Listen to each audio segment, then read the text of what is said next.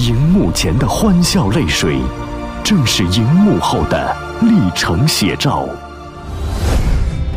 八九八电影风范，来自影人的声音。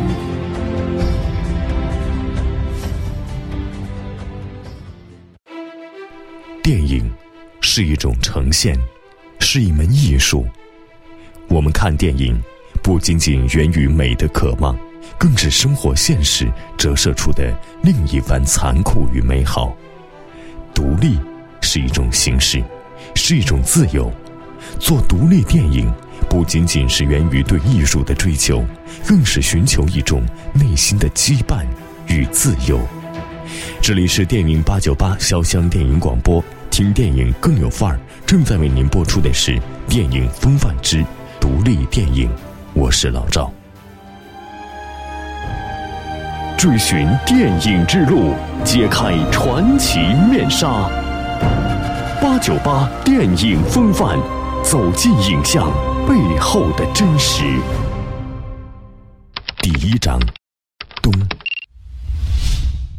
在二零一五年首届青年电影巡展长沙站，我们见到了影片《冬》的导演邢健。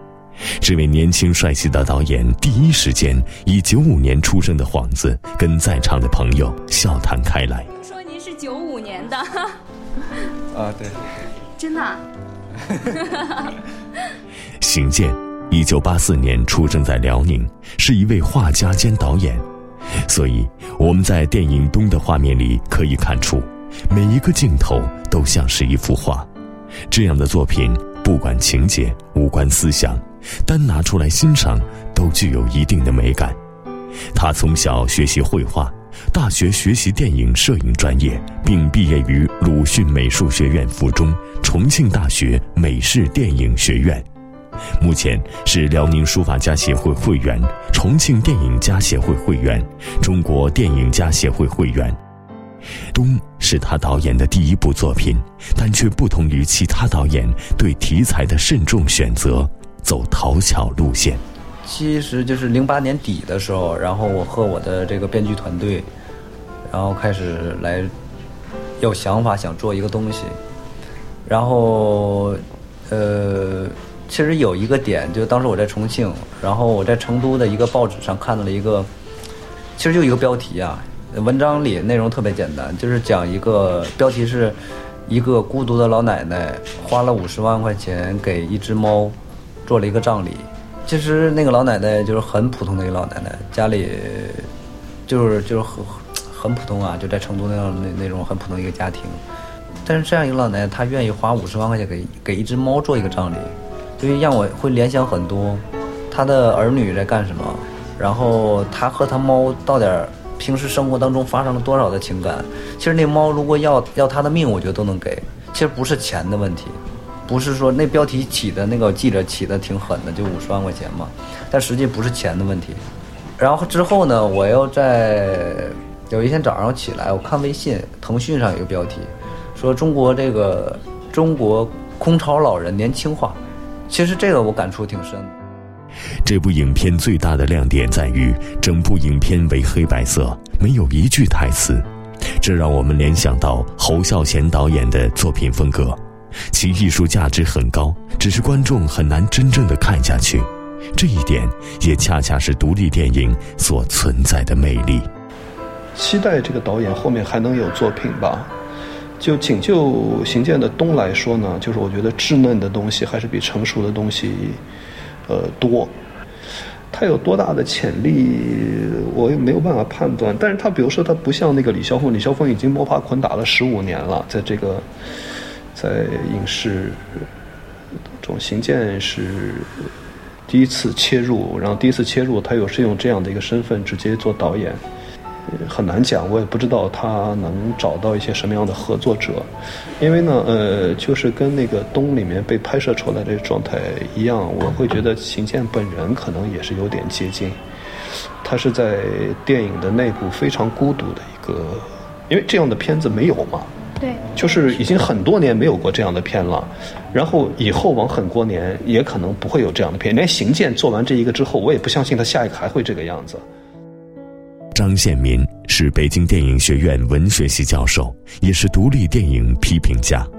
正如他所言，对于文艺青年来说，如果我们看到一部好的却不为人知的作品，相当窃喜，这是属于自我小资的一种乐趣。伯牙摔琴谢子期是因为再难寻之一，而这样的独立电影，它的价值在知音人面前才放大到最佳姿态。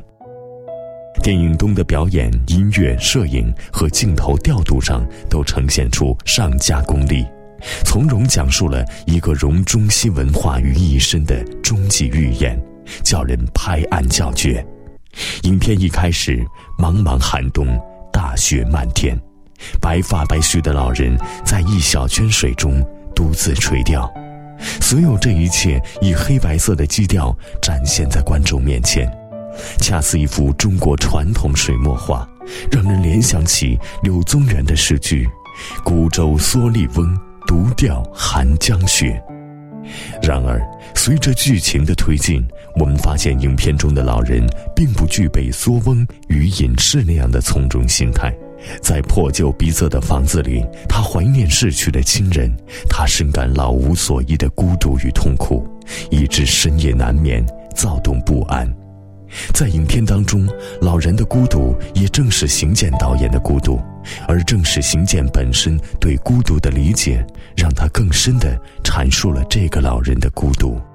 说一个青年导演，其实拍第一部作品，呃，一般情况下是拍他生活经历的事情，就一定是他生活经历的，要不然他拍不准，因为太年轻了。他拍什么呀？什么？你你让他拍文革，拍拍什么南方的事儿？我是北方人，我拍南方的事儿，根本就拍不清楚。这是第一种，但是我恰巧是第二种，就是我拍了一个我心灵经历的一件事情。其实那个东里门的事儿，呃，有一点点是可能有我爷爷的影子，或者或者是我童年的影子，但是更多的是我心灵以前的一些个想法，呃。其实你要看东，就东里边那那那那个环境也好，我真的就是因为我我其实我出生在市里面，然后因为一些小事情吧就走丢了，然后后来我我妈妈就因为做生意没没时间管我，就把我送到我爷爷奶奶家。其实可能八零后的孩子，很多人都是从爷爷奶带大的，所以说对爷爷奶情感特别深。但是我讲的不是这事儿啊，就是我我自从我妈妈给我送到爷爷奶奶家，就乡下就农村嘛。呃，就和我东里边的那画面差不多，一个房子，然后睡在炕上，呃，冬天，然后呃，在炕上一家人几代人在那睡，然后特别安静，然后就听外面那风那雪，然后打着那个窗户，也特别安静。越是那么安静的时候，我就那时候我好像是每天晚上就十天得有九天会想一个问题，就是就是我是从哪里来，将来要去哪里。那我活我我将来假如说有一天没了的话，我觉得这个事儿特别恐怖，你知道吗？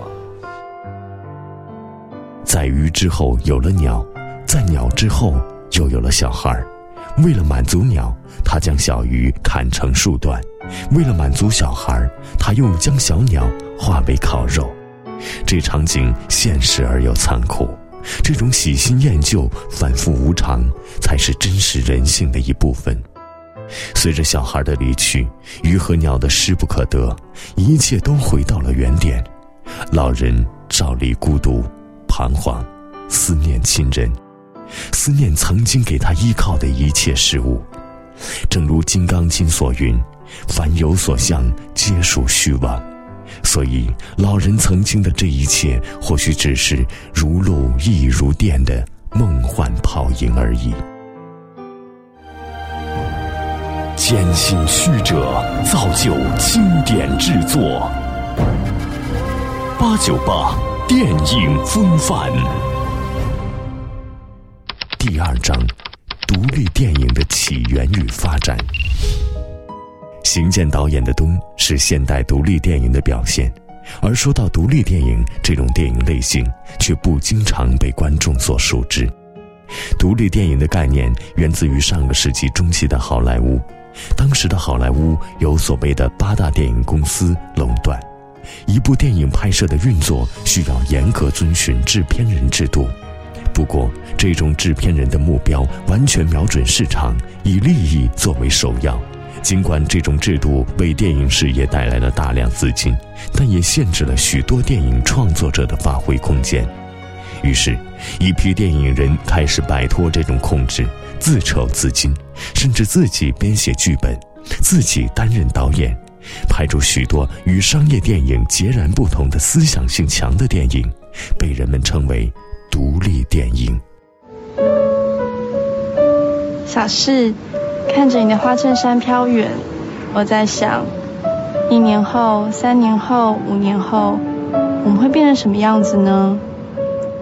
由于你善良、开朗又自在，你应该会更帅吧。于是我似乎看到多年以后，你站在一扇蓝色的大门前，下午三点的阳光，你仍有几颗青春痘。你笑着，我跑向你问你好不好，你点点头。三年、五年以后，甚至更久、更久以后，我们会变成什么样的大人呢？是体育老师，还是我妈？虽然我闭着眼睛也看不见自己，但是我却可以看见你。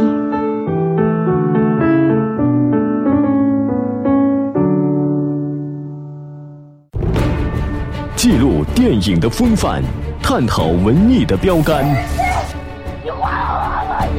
追寻电影之路，揭开传奇面纱。八九八电影风范，走进影像背后的真实。追寻电影之路，揭开传奇面纱。八九八电影风范，走进影像背后的真实。